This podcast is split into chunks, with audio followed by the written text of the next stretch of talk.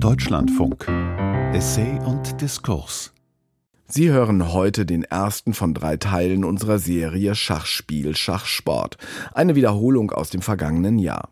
Und in diesem Teil geht es um die Frauen im Schach. Denn die haben es in dieser Sportart noch immer schwer. Es gibt weniger Weltklasse-Spielerinnen als Topspieler, ja überhaupt weniger Schachsportlerinnen als männliche Spieler. Die US-Journalistin Louisa Thomas sucht in ihrem Essay nach den Gründen dafür. Sie porträtiert dafür beeindruckende weibliche Schachprofis aus aller Welt.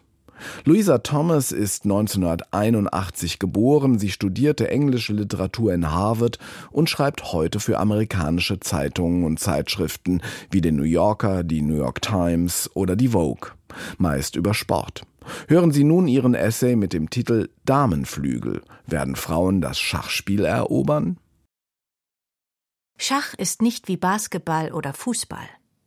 Im Schach treten Männer und Frauen gleichberechtigt gegeneinander an.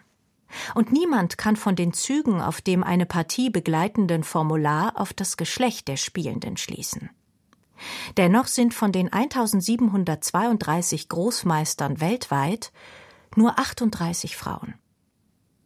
Diese Diskrepanz geht größtenteils darauf zurück, dass viel mehr Männer als Frauen an Wettkämpfen teilnehmen. Etwa 16 Prozent sind Frauen und die meisten unter ihnen wiederum sind Kinder. Rein statistisch gesehen würde man darum ganz oben auf den Ranglisten nur wenige oder gar keine Frauen erwarten. Das aber kann nur unzureichend erklären, warum es zu dieser Geschlechterungleichheit auf dem Topniveau im Schach kommt. So etwas wie die berühmteste Schachspielerin der Welt gibt es gar nicht. Beth Harmon, die Hauptfigur im Roman Das Damengambit, ist eine fiktive Figur die 1983 vom Schriftsteller Walter Tevis erfunden und vor kurzem in einer Netflix-Miniserie zu neuem Leben erweckt wurde. Harmon erobert in den 50er und 60er Jahren die Schachwelt und ist dabei nur ganz wenig mit Sexismus konfrontiert. Die Hollywood-Version ihrer Geschichte ist zwar in vielerlei Hinsicht fantasiereich, erinnert aber an den Glamour von Lisa Lane. Die wurde in den frühen 60er Jahren zu einer medialen Berühmtheit, gab das Schachspiel aber 1966 auf, weil es sie traurig machte, wie die Medien ihr Aussehen und ihr Liebesleben in der Öffentlichkeit breit traten. Auch als Profi konnte sie nie ein einigermaßen ordentliches Einkommen erzielen. Lane wurde in den USA zweimal Landesmeisterin der Frauen, konnte die besten Frauen der Welt aber niemals schlagen, die besten Männer schon gar nicht.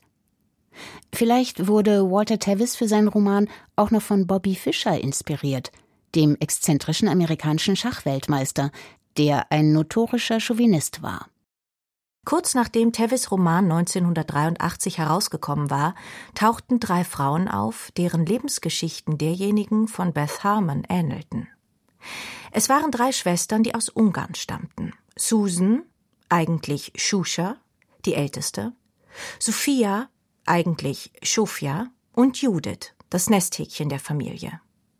Ihr Vater, Laszlo Polgar, glaubte, dass Menschen nicht als Genies geboren, sondern dazu gemacht werden, und das wollte er unter Beweis stellen.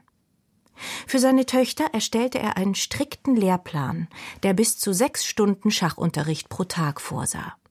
Außerdem gab es eine 20-minütige Pause, in der sich alle Witze erzählten.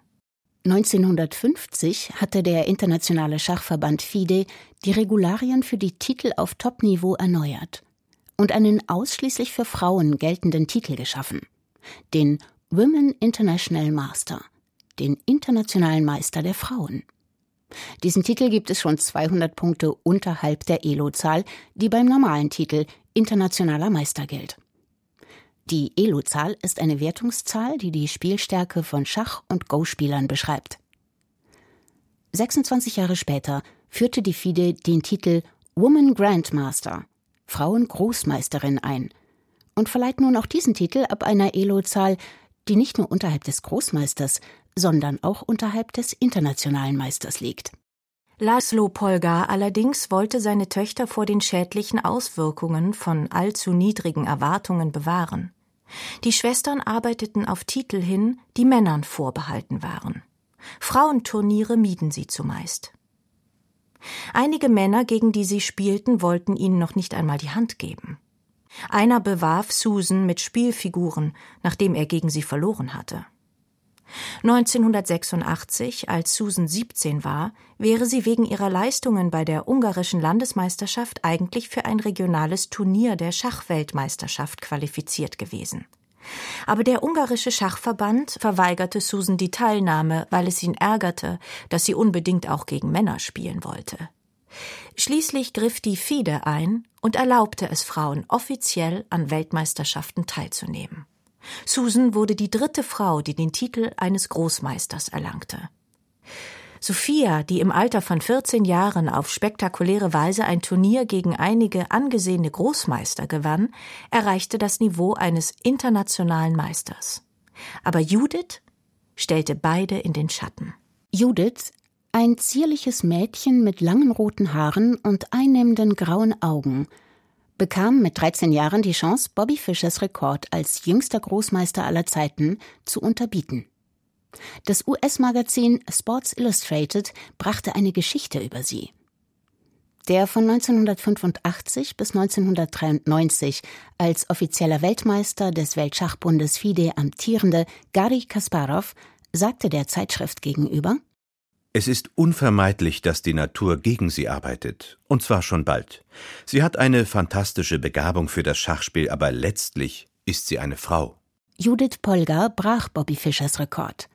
Und zwei Jahre später schlug sie Boris Spassky, einen ehemaligen Weltmeister. Als sie 1994 das erste Mal gegen Kasparov spielte, verstieß dieser gegen eine Schachregel. Er machte einen Zug, ließ die Figur los änderte seine Meinung und machte dann einen anderen Zug. Polgar blickte fragend zum Schiedsrichter. Er schien den Regelverstoß gesehen zu haben, aber er unternahm nichts. Kasparov gewann die Partie und sieben Jahre lang jede weitere Partie, die sie spielten, abgesehen von einigen Unentschieden. Dann, im Jahr 2002, trat Judith bei einem Turnier in Moskau im Schnellschach gegen ihn an. Jeder Spieler hatte etwa eine halbe Stunde Zeit, um seine Züge auszuführen. Zu diesem Zeitpunkt war Polga die Nummer 19 der Weltrangliste. Kasparov war immer noch die Nummer 1. Sie übernahm die Kontrolle über die Partie. Mit ihren zwei Türmen auf der siebten Reihe jagte sie seinen exponierten König. Kasparov gab auf. Polga sagte später, sie hätte sich einen brillanteren Sieg gewünscht, ein echtes Kräftemessen. Dennoch war es ein historisches Ereignis. Die beste Frau hatte den besten Mann besiegt. Kasparov bedauert heute, dass er Schachspielerinnen gegenüber so chauvinistisch war, insbesondere gegenüber Polga, erklärte er in einer E-Mail. Ich hatte jetzt keine plötzliche Erleuchtung. Ich bin einfach älter und weiser geworden, habe meinen Irrtum eingesehen und kann mich nur dafür entschuldigen, dass es so lange gedauert hat. Judith Polgar die sich 2014 vom Schachspiel zurückzog, nachdem sie es auf Platz 8 der Weltrangliste geschafft hatte, sagt, wenn Frauen an der Weltspitze fehlen, habe das nichts mit möglicherweise angeborenen Fähigkeiten zu tun. Es habe vielmehr damit zu tun, dass Mädchen dem Schachspiel in ihrem Leben nur selten absolute Priorität einräumten. Auch für die Standards der Wunderkinder im Schach sticht die Geschichte von Hu Yifan heraus.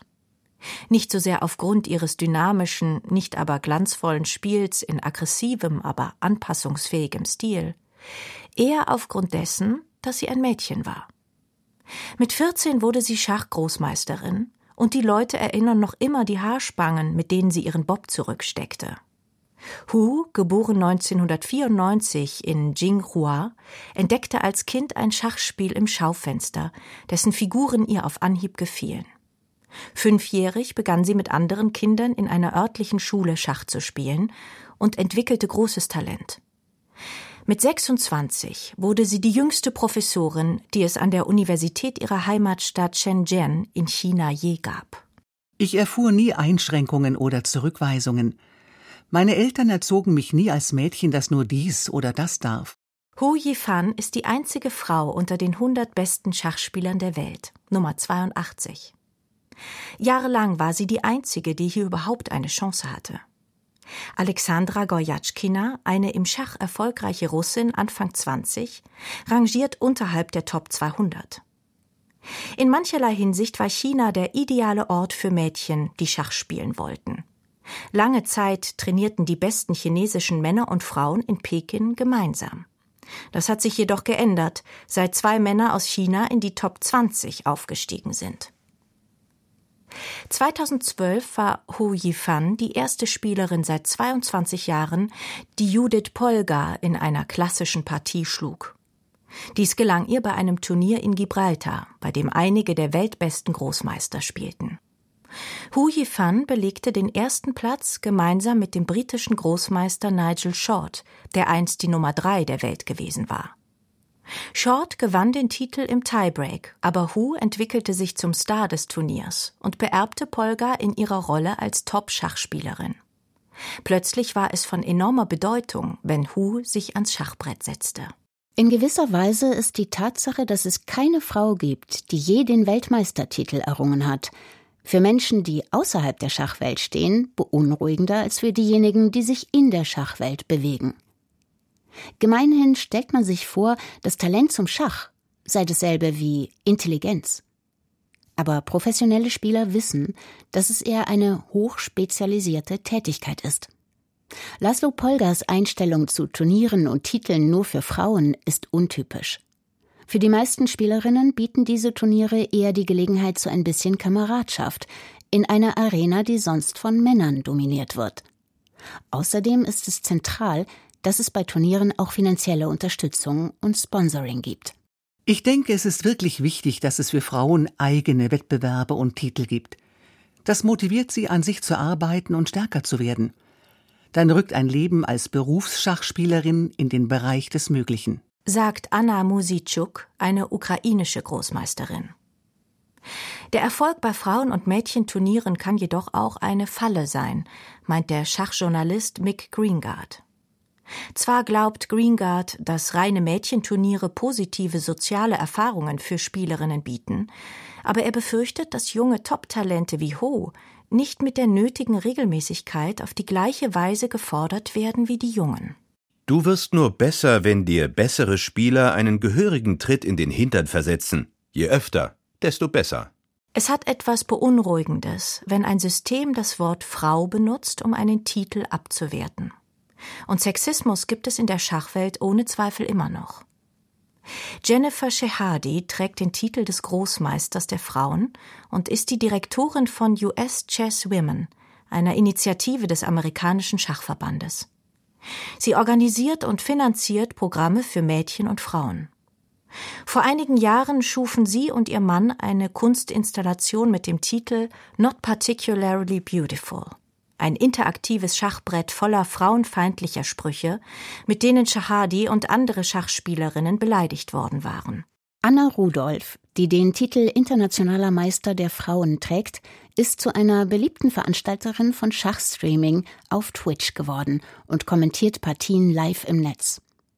Sie erzählte aus der höchsten ungarischen Liga, dass es in den Spielstätten oft keine Damentoiletten gab oder man diese gar nicht erst aufschloss. Rudolf wurde einmal fälschlicherweise beschuldigt, einen Mikrocomputer in ihrem Lippenpflegestift versteckt zu haben, wofür es keinerlei Anhaltspunkte gab, außer womöglich ihrer starken Leistung im Turnier.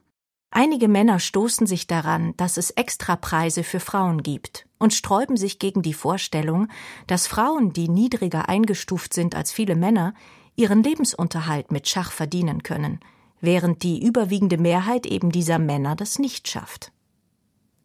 Jennifer Shahadi sagt dazu, in Online-Chats fragen die Leute immer, warum gibt es Großmeistertitel speziell für Frauen? Sie kennen die Antwort, aber sie wollen das Thema von der weiblichen Unterlegenheit auf den Tisch bringen. Stets kommt dann jemand auf die Hypothese von der größeren männlichen Variabilität zu sprechen. Die auf Darwin zurückgehende Idee, dass Männer in ihren Eigenschaften eine größere natürliche Variabilität aufweisen als Frauen und daher eher Männer an den unteren und oberen Extremen der Statistik zu finden sind. Es geht immer in die gleiche Richtung. Sie argumentieren nicht wirklich in redlicher Absicht. Hu Yifan berichtet, ihre männlichen Gegner hätten sich ihr gegenüber immer korrekt verhalten. Aber die Art von Bemerkungen, die Shahadi beschreibt, werden nicht nur auf Twitter gemacht. Nachdem er Hu im Tiebreak besiegt hatte, behauptete Nigel Short einige Jahre lang, dass Männerhirne einfach in einer Weise verdrahtet seien, die bewirke, dass Männer besser Schach spielten als Frauen. Ich habe überhaupt kein Problem damit, anzuerkennen, dass meine Frau eine viel höhere emotionale Intelligenz besitzt als ich. Genauso wenig ist es ihr peinlich, mich zu bitten, das Auto aus unserer engen Garage zu manövrieren. Niemand von uns beiden ist irgendwie besser. Wir haben nur unterschiedliche Fähigkeiten. Als Short für seine Äußerungen verurteilt wurde, behauptete er, er habe ganz allgemein von einer statistischen Grundgesamtheit gesprochen, bei der die bloße Existenz von Ausnahmen erst einmal nichts beweise. Einem Kritiker auf Twitter antwortete Short, heute Vizepräsident der FIDE, Männer und Frauen haben unterschiedliche Gehirne. Das ist eine biologische Tatsache. In Wirklichkeit sind die wissenschaftlichen Erkenntnisse in dieser Angelegenheit alles andere als eindeutig. Es gibt messbare Unterschiede zwischen durchschnittlichen Männergehirnen und durchschnittlichen Frauengehirnen. Aber was diese Unterschiede bedeuten, ist eben nicht ganz klar. Und innerhalb der Geschlechter variiert das Ausmaß von Fähigkeiten dermaßen, dass Unterschiede zwischen Männer- und Frauengehirnen im Grunde noch weniger Aussagekraft besitzen. In mehreren Studien wurden Unterschiede in den relativen Fähigkeiten von Männern und Frauen festgestellt, 3D-Objekte im Geiste rotieren zu lassen, was einen Einfluss auf das Schachspiel haben könnte. Aber diese Fähigkeit ist erlernbar. Und andere Studien haben gezeigt, dass sich die durchschnittlichen Unterschiede zwischen den Geschlechtern durch Erfahrung und Training ausgleichen lassen. Und wenn man die biologischen Unterschiede allzu sehr betont, dann kann das Frauen davon abhalten, bestimmte Tätigkeiten auszuüben. Diese Hypothese ist in der Forschung zu Geschlechterungleichheiten in den sogenannten MINT-Fächern untersucht worden. Wenn man mit Schachspielerinnen spricht, fällt auf, wie viele von ihnen die Prämisse akzeptabel finden, dass Männer von Natur aus Vorteile haben. Eva Repkova kommt aus der Slowakei, trägt den Titel Großmeister der Frauen und ist die Vorsitzende der FIDE-Kommission für das Frauenschach, welche die Geschlechtergleichstellung im Schach anstrebt. Im Oktober letzten Jahres zitierte eine indische Zeitung sie mit den Worten, dass Männer sich von Natur aus eher für Schach und Frauen sich eher für Musik oder das Blumenbinden interessierten – und dass Frauen nicht die körperliche Ausdauer und den Kampfgeist der Männer hätten. Auf Nachfrage betont sie, dass ihre Äußerungen aus dem Zusammenhang gerissen worden seien. Ich glaube fest an die Gleichstellung der Geschlechter. Aber Anna Musitschuk, die ukrainische Großmeisterin, äußerte sich ähnlich über Ausdauer und Wettbewerbsfähigkeit.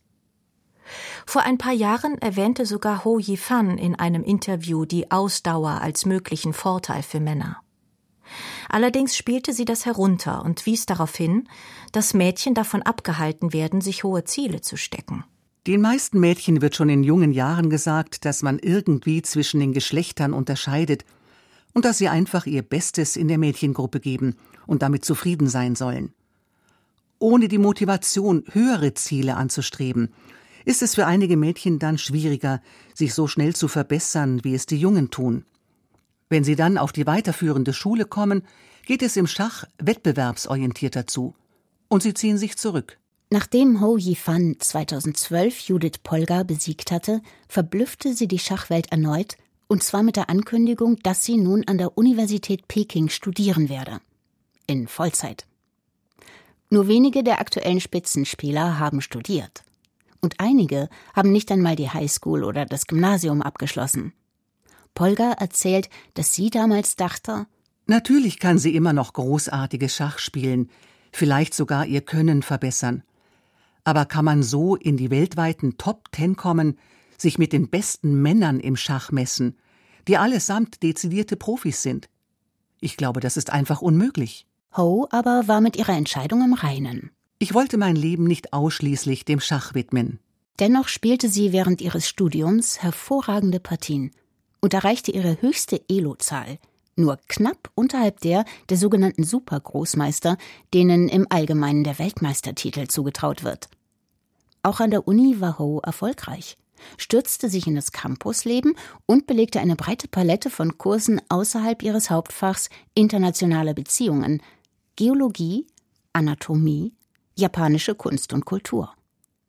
Ho gewann die Weltmeisterschaft der Frauen erneut 2013 und 2016, als sie ihr letztes Unijahr beendete.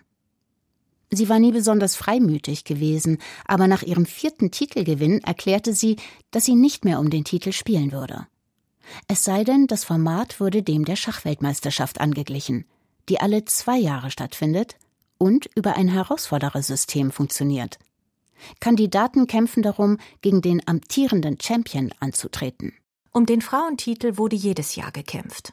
Das System wechselte ständig zwischen einem Herausforderersystem und einem K.O.-Turnier, bei dem 64 Teilnehmerinnen, einschließlich der Titelverteidigerin, in Gruppen gegeneinander antraten und im K.O.-System ausschieden.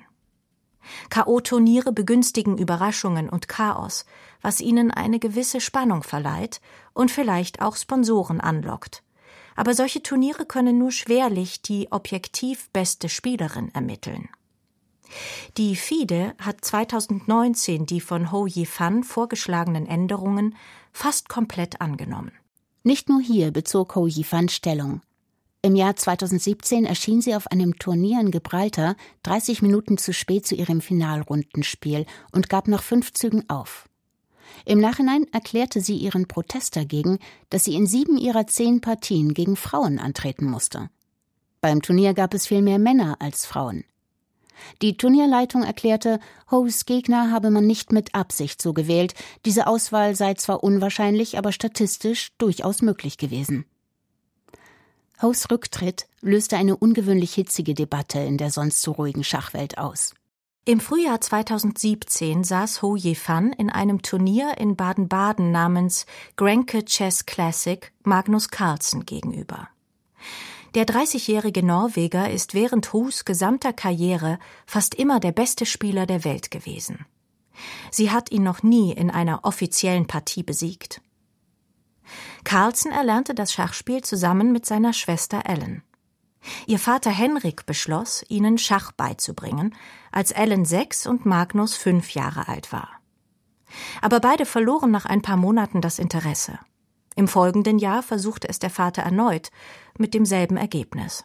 Einige Jahre später versuchte er es ein drittes Mal und einige Monate später ein viertes Mal. Schließlich hatte er Erfolg. Jetzt gefiel das Spiel beiden Kindern. Magnus gefiel es noch mehr als Ellen. Was hätte Henrik Carlsen getan, wenn Ellen und nicht Magnus sich als vielversprechendes Talent entpuppt hätte? Carlsen sagt, dass er hoffe, beide gleichermaßen ermutigt zu haben, dass das aber nicht die richtige Frage sei. Wenn überhaupt, dann habe sich Ellen das Spiel viel leichter angeeignet. Aber Magnus besaß eine Zielstrebigkeit, die seine Schwester nicht hatte. Im Alter von vier Jahren konnte er sechs Stunden lang dasitzen und mit Lego bauen. Und wenn er ins Bett ging, hatte er immer noch nichts als Legosteine vor seinen Augen. Als Magnus und Ellen anfingen Schach zu spielen, kamen sie eine Zeit lang gleich schnell voran. Doch dann wandte sich Ellen anderen Dingen zu. Magnus war von seinen Hausaufgaben gelangweilt, nahm bald überall hin ein Schachbrett mit und las Schachbücher. Er wollte zu Turnieren gehen, wann immer es möglich war. Sechs Monate lang reiste die Familie durch Europa und buxierte Magnus zu Wettbewerben und Sehenswürdigkeiten. Ellen fing auch wieder mit dem Schachspiel an ebenso ihre jüngere Schwester Ingrid. Ellen wurde eine starke Vereinsspielerin. Aber irgendwann hatte sie genug von der Aufmerksamkeit, die sie als eine der wenigen Frauen im Schach erregte. Noch dazu als eine Frau mit dem Nachnamen Carlsen. Es machte sie damals nervös, wenn sich die besten Spieler im Saal um ihr Brett versammelten und ihre Züge studierten. Sie hatte nicht das Gefühl, dass ihre Intelligenz jemals abschätzig beurteilt worden sei.